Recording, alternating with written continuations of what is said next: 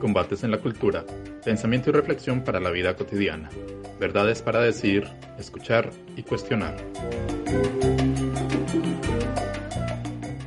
Un saludo para quienes nos escuchan. Mi nombre es Vanessa Ojeda, hago parte de la membresía de Corpozuleta.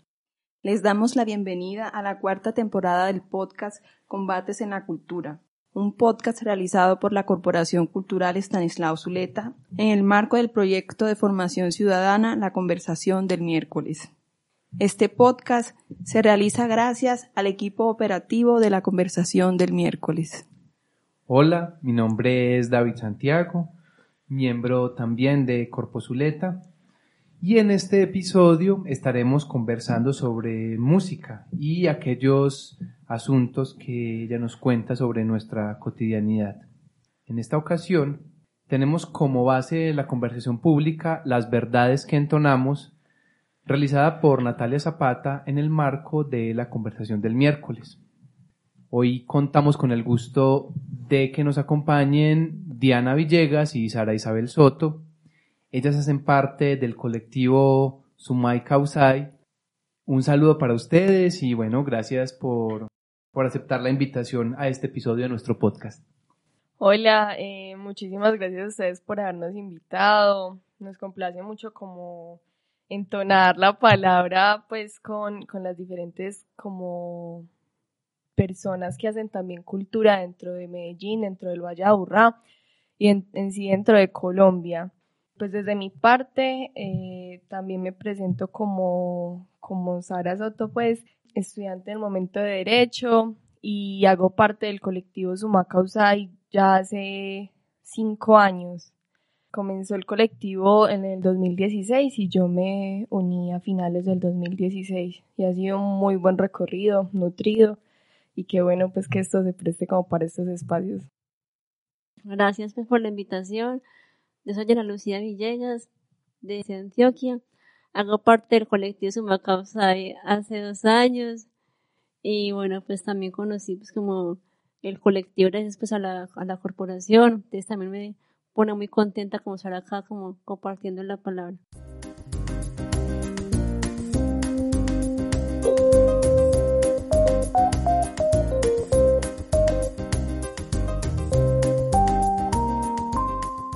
El ciclo de conversaciones y podcast de este año está basado en nuestro ciclo de la conversación del miércoles llamado Placeres y Desencantos de la Verdad. Y la idea es conversar, discutir eh, sobre este tema de la verdad y hoy entonces vamos a hacerlo a partir de la música. Entonces quiero preguntarles, Sara y Diana, mm, ¿qué relación ven ustedes entre música y verdad? ¿Qué es aquello de verdadero que tiene la música o qué es aquello que nos cuenta la música sobre la verdad o qué verdades también nos, eh, nos podemos encontrar a través de la música. Bueno, yo creo que la relación entre música y verdad es pues que el artista, en ese caso pues los músicos, tenemos también como esa necesidad de informar, de denunciar lo que está pasando, de dar cuenta de una verdad de la realidad del país o simplemente como lo que está pasando pues con la naturaleza es como mi visión como en esa relación. Bueno, yo pienso que la relación que hay entre la música y la verdad se basa mucho en que la música como tipo de arte es una expresión de, de, lo que sentimos, de lo que vivimos a diario. Entonces es como un puente que se da para relatar como nuestras tristezas, nuestras rabias, nuestras también alegrías, de las verdades que vivimos a diario o de las verdades hasta también de los otros que muchas veces no nos tocan como directamente, sin embargo se siente la necesidad también de expresarlas y es mejor pues es un muy buen medio el de la música. Eh, sí, muy interesante eso que dicen. Aquí pensando un poco, cierto que la música tiene esa capacidad también de evocarnos sentimientos y emociones y quizás ahí radica un poco su importancia para la mediación en momentos de conflicto social, ¿cierto? Sí, claro, es, como también es la otra parte también de la escucha, de que se escuchen también esos sentimientos que se tratan de decir, de que se les den importancia a todas las vivencias que se tratan de relatar y para los conflictos, por ejemplo, yo creo que también se torna no un papel como de neutralidad, pero tampoco de, de conflicto, pues, o sea, de agresividad, ¿cierto? O sea, como una manera de expresar la verdad un poco más eh, amena, directa, pero no, no agresiva, no, no hiriéndote, sino que también te lo dice de manera concisa, porque tampoco es pues que, que a besitos y a cariñitos, no, porque hay, hay música que también tiene frases y, y letras pues como muy, muy fuertes. Y digamos que cuando en la música, eh, cuando en la música no hay letras, ¿cierto? Que tengan esa vocación de denuncia, sino que simplemente no hay quien cante ni quien narre una historia, sino que simplemente es la música, también podría haber una serie de emocionalidades en juego, ¿cierto? Que también vuelvo a lo mismo, de algún modo ligan, ¿cierto? Yo creo que la música cuando se escucha y también cuando se produce genera una ligazón, un relacionamiento que es muy importante, digamos, para una construcción de una sociedad eh, que tramita sus conflictos de manera pacífica. Sí, porque precisamente los instrumentos nos generan como esa emoción, ese sentir, como desde, el, por ejemplo, en este caso, porque tocamos instrumentos de viento, es como ese sentir, como desde la juntanza, de la reciprocidad que hacemos como en el, en el tocar el uno con el otro, genera pues como esa, esa emoción, como esa alegría, esa serenidad, que es precisamente lo que sentimos cuando tocamos el instrumento. Claro, y, y es bien importante lo que dice Vane y también lo que dice Estudiana, y, pensaba en, en, en, algo, y es que, claro, la música lo que una de, de, sus, de sus posibilidades es despertar sensibilidades, ¿cierto? Y cuando hablamos de despertar sensibilidades, podemos hablar que puede aquietar, puede también eh, poner a pensar, puede, digamos, ponernos en una disposición y en ese sentido también radica, creo que yo, esa, esa posibilidad que tiene, que tiene la música, ¿cierto? Y más, digamos, en un país como el nuestro, en el cual em, estamos, bueno, estamos en este momento en, en lo que podemos llamar un, un posconflicto, un posacuerdo, y creo que las artes en general, y estamos ya hoy hablando acerca de la música, tienen un papel eh, muy importante en, en, nuestro contexto, ¿cierto? Creo que como, como, como artistas ustedes, eh, bien importante como ese papel dentro de, dentro de la sociedad. Y eh, olvidaba por aquí una, una pregunta, y bueno, en ese sentido entonces, ¿cuál es la relación que ven entre la música y pensando en el contexto de nuestro país, la música y la política. No, la música en sí nos desperta mucho como ese sentido crítico de ver la vida. Y es muy interesante porque uno ve varias como tipos de vivencia dentro de la música, dentro del mensaje que damos, desde también desde el reconocimiento. Desde el reconocimiento del otro no ve, esa persona está viviendo estas cosas y yo no lo estoy teniendo en cuenta. Y eso es demasiado importante para la política, porque muchas veces dentro de la política, ya que próximamente vamos a estar en elecciones, es muy importante para la política no solo pensar en lo que uno vive o en lo que a mí se me presenta, sino también tener en cuenta el, diálogo con el otro, el diálogo también como dentro de, de esos mensajes que me pueden estar dando dentro de la política. Para mí, la música da sentido crítico y pensamiento crítico y eso es súper fundamental. Sí, pues yo creo que nosotros pues como artistas, como músicos, precisamente tenemos como que sentar como una posición ante lo que está pasando, porque no podemos ser como eh, indiferentes pues como ante la realidad del país, por eso salimos en las marchas, por eso estamos ahí presentes como en la lucha social, y es esa posición como al tocar, al estar ahí presentes con nuestro instrumento, tocando, bailando, porque bueno, no tenemos que ser como necesariamente fines a una ideología política, pero al estar ahí presentes estamos como sentando una posición.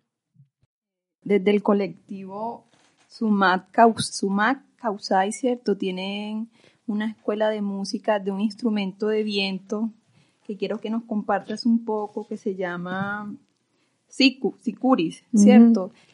te lo menciono porque tú hablaste de un instrumento de viento y esta apuesta, digamos, por remitirnos a la música andina, que yo creo que de algún modo eso va configurando la forma de entender el país, ¿cierto? De abarcar, ¿cierto? Todas esas manifestaciones culturales que de algún modo se relacionan en cómo entendemos lo político más allá, digamos, de lo electoral y viéndolo, digamos, así un poco como un proyecto de nación que reconoce el trabajo que se hace de otras culturas que no son dominantes, o bueno, contenidos culturales que no son dominantes. Sí, es como el trabajo colectivo muy importante de la Escuela Popular de Sicuris, porque reivindicamos la música andina, que es una música pues que nos toca como país, como parte de, de Sudamérica, de Yala, que llamamos, y es precisamente también como tocar todo lo ancestral que nos ha identificado desde nuestros tiempos, desde hace mucho tiempo, y que está presente precisamente en nuestra identidad. Y que es también tocar todo lo que, todo el tema de la música andina, que está presente en la diversidad, y también reivindicar todas las culturas ancestrales que nos han tocado pues desde que estamos pues como presentes acá en el Valle Rural desde muchos tiempos.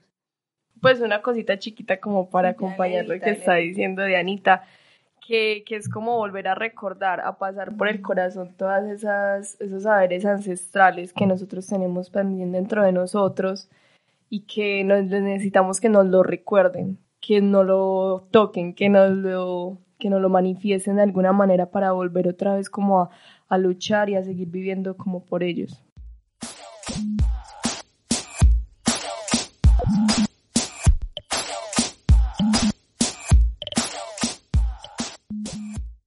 Las verdades que entonamos enmarca una búsqueda eh, personal y creo que también a veces se ha llevado a lo colectivo de esas músicas que acompañan eh, nuestros conflictos, nuestras alegrías, nuestras memorias y nuestra resignificación de en todo lo que creemos y, y en lo que cotidianamente nos acompaña. En el grupo estudio la invitación fue a encontrar esos placeres y desencantos inmersos en esas canciones que entonamos y, y que acompañan, como lo dije anteriormente, nuestras cotidianidades. Eh, también en un marco de guerra, conflicto, desigualdad, que es donde hemos crecido la mayoría pues, de, de estas generaciones que, que habitan Colombia y Latinoamérica, pero también en el reconocimiento de la música como un documento vivo que pasa de generación en generación y se transforma y alude a sentimientos y a emocionalidades que, que transcurren todo nuestro cuerpo. En la conversación pública tuvimos a dos invitadas maravillosas de dos territorios diferentes, uno Montes de María y el otro acá en Antioquia, Caldas, dos mujeres eh, como lo mencionaba, superpoderosas que entonan sus verdades desde el feminismo, desde la lucha por ocupar eh, puestos que históricamente han sido negados para las mujeres. Entonces también la, la música como, como, como el acompañante de las causas, como un bálsamo para, para sanar heridas, pero también para acompañar la alegría y la fiesta en comunidad. Y bueno, como acabamos de escuchar a nuestra compañera Natalia Zapata, ella en su Vox Pop eh, nombra varios asuntos importantes que quisiera que nos comentaran un poco. El primero es, ligándolo un poco con el nombre del ciclo que es Placeres y Desencantos de la Verdad, ¿ustedes cómo perciben o cómo asumen que la música pueda provocarnos placer, ¿cierto? Y cómo también nos puede provocar, digamos, desencantos y con desencantos podemos referirnos, referirnos a la tristeza, ¿cierto? Porque bueno, de entrada podríamos pensar que ese placer y esa alegría que nos da la música tiene que ver con esa configuración de una comunidad de oyentes, ¿cierto? Que disfrutan la música, que bailan y que son alegres, ¿cierto?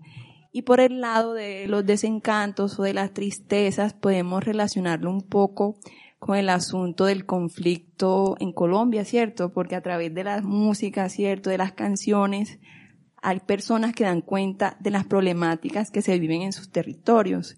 Entonces la idea sería un poco explorar esto, este punto y también otro que es muy central en la intervención de Natalia es la relación de la música y las mujeres, ¿cierto? Es bueno, digamos que eh, en la música el espacio de las mujeres ha sido reducido, si bien hace años, ¿cierto? Se ha ampliado, o bueno, se le ha dado reconocimiento, ¿cierto? Porque las mujeres siempre han estado presentes, sino que ahora es que se les da lugar. Entonces sí quería que nos comentaran un poco sobre estos dos puntos que nos propone Natalia.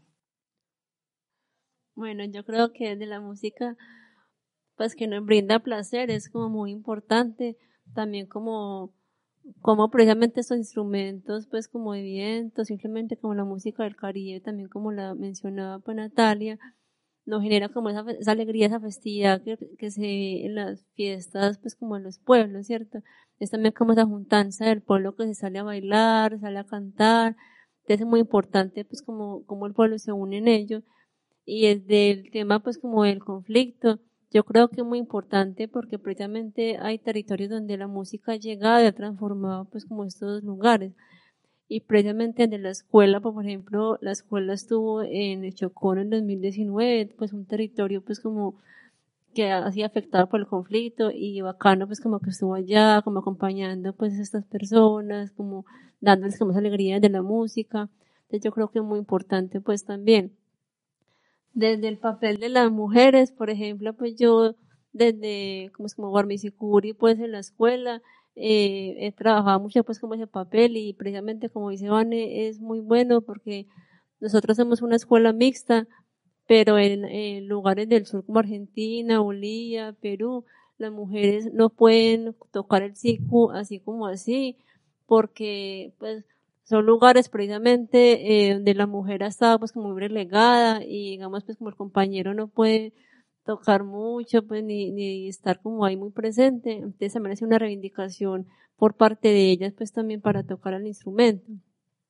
Entonces para nosotras como Barmisicuris ha sido muy normal, pero también es bueno como ver esa resistencia de ellas en, en estos pueblos, pues, y hay que seguir como resistiendo también como mujeres.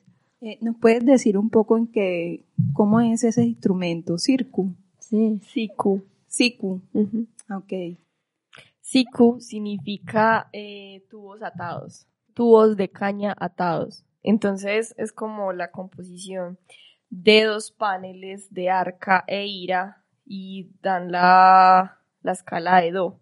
Entonces do, re, mi, fa, sol, la, si. Pues, por ejemplo, es muy, muy interesante porque Sikuri es quien lo interpreta, ¿cierto? En el caso de nosotras dos que somos mujeres, somos Warmisikuris y eh, un, pues un compañero toca arca, el otro toca ira y así nos complementamos pues como en la sonoridad, que esa es la importancia de ser sicuri porque eh, pues como, como compañeros nos vamos complementando, hay que esperar al otro para poder continuar y bueno, es como la idea del, del instrumento. Bueno, con esto que, que nos mencionas, estaba pensando un poco en que la música entonces abre puertas, crea posibilidades, de alguna manera como que es como si eh, planteara por ciertos momentos un universo diferente, es decir, con ese, con ese relato que nos, que nos das de que pudieron estar en lugares que tal vez por medio de otras eh, o en otro contexto o en otro momento no pudiesen hacerlo, pero sí lo hicieron a través de la música, estoy pensando como en ese proceso mediador eh, de la música. Y eso, por ejemplo, en la, en la conversación pública, en el grupo de estudio, lo teníamos muy, muy en cuenta, cómo la música permite esos, esos procesos de mediación. Y entonces, en ese sentido, eh, quiero preguntarles, en los procesos que ustedes llevan con la Escuela Popular de Sicuris, ¿cómo evidencian, digamos, procesos de mediación, procesos de transformación? Ya nos dieron obviamente un ejemplo, pero sí nos gustaría que nos contaran en qué otras ocasiones y de qué otras formas también ustedes por medio del trabajo que hacen pueden eh, evidenciar y han podido experimentar esos procesos de, transformación, social a través de, del trabajo que hacen. Bueno, yo creo que un ejemplo que se nos es el más eh, rutinario que, que vivimos es en las marchas con el SMAT, porque muchas veces nos, nos nos colocamos o nos colocan dentro de la primera parte de la marcha. Es decir, que cuando llega el SMAT, muchas veces nosotros somos los primeros que lo vemos.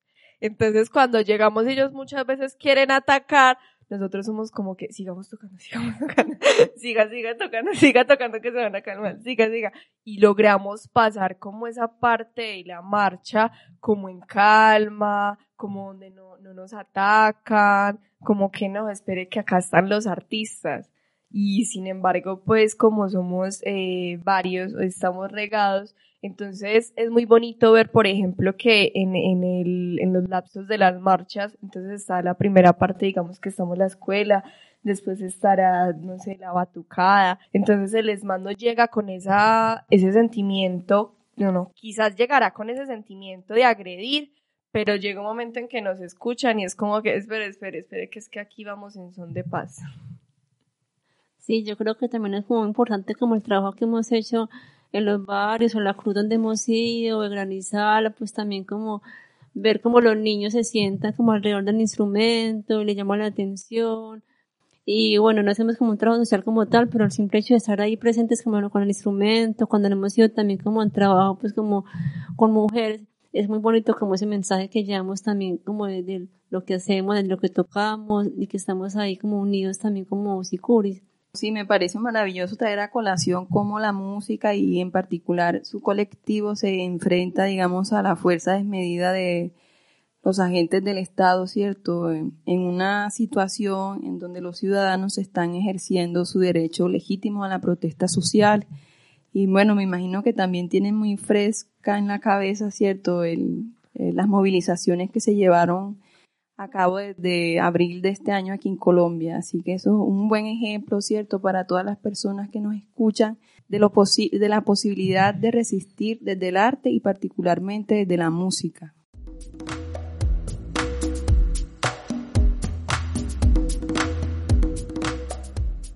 Bueno, en esta conversación hemos podido conversar sobre las diferentes posibilidades y los diferentes ámbitos de acción de la música y cómo ustedes como artistas tienen una posición clara y en la cual no se escinden de la, de la realidad del país.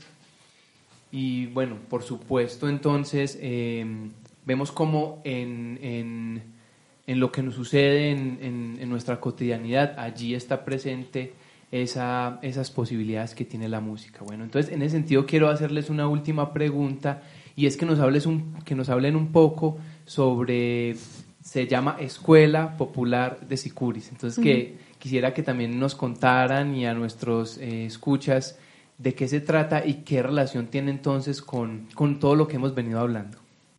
Bueno, yo pienso que es muy importante mencionar el aspecto de escuela popular dentro de, dentro de lo teórico y dentro del aspecto crítico que se, también se propende como enseñar porque si bien nosotros tenemos como varias varios módulos, pues está la escuela base y está también otro, otras dos escuelas, que es la escuela de la JAC, de la Junta de Acción Comunal del centro, y está también la otra escuela que es desde Santa Elena, de la vereda eh, Las Palmas, ah no, Barro Blanco, sí, por la vía Las Palmas. Y entonces es también muy importante el hecho de que no enseñar simplemente música por enseñar nomás. Y es, no es venga toque un instrumento y ya váyase para la casa, no, es también hacer un, consigo un diálogo de saberes frente a que por qué estamos enseñando música y por qué estamos enseñando específicamente música andina, desde el reconocimiento también de, de, de nuestra ancestralidad, ¿cierto? Y en qué sentido, en qué enfoque lo enseñamos, porque es para dar a la gente a, como a compartir un poco.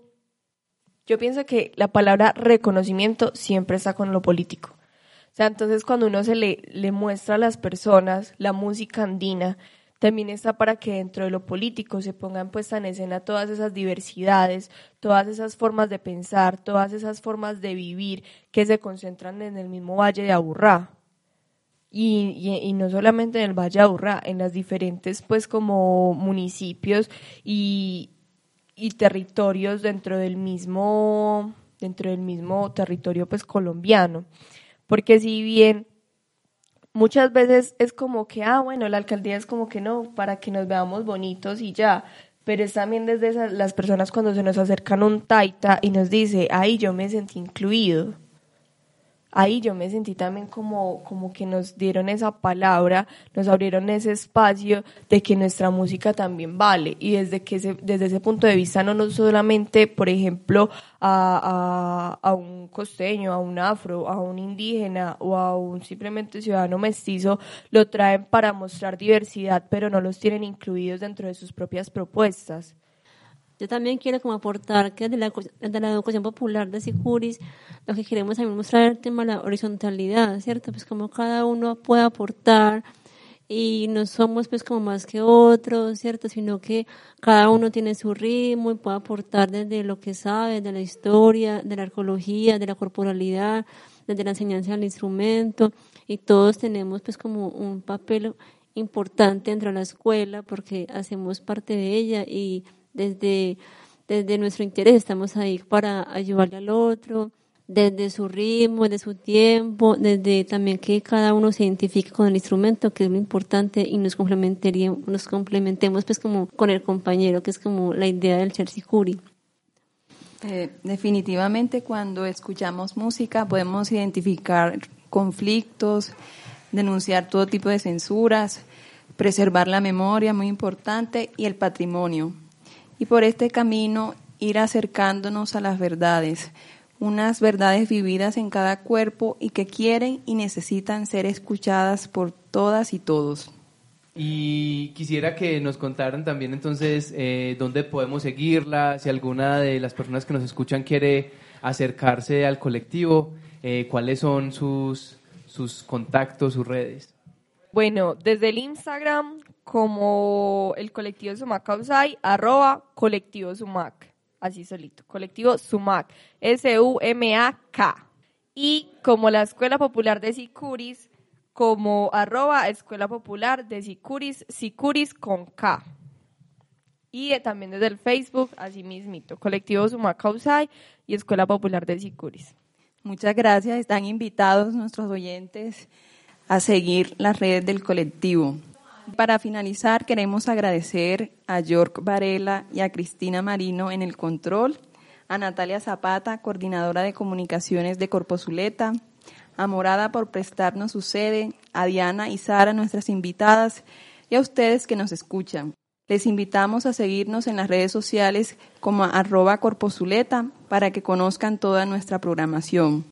Este es un proyecto ganador de la convocatoria de fomento y estímulos para el arte y la cultura 2021 de la Secretaría de Cultura Ciudadana de la Alcaldía de Medellín. La cultura es de todos. Ministerio de Cultura.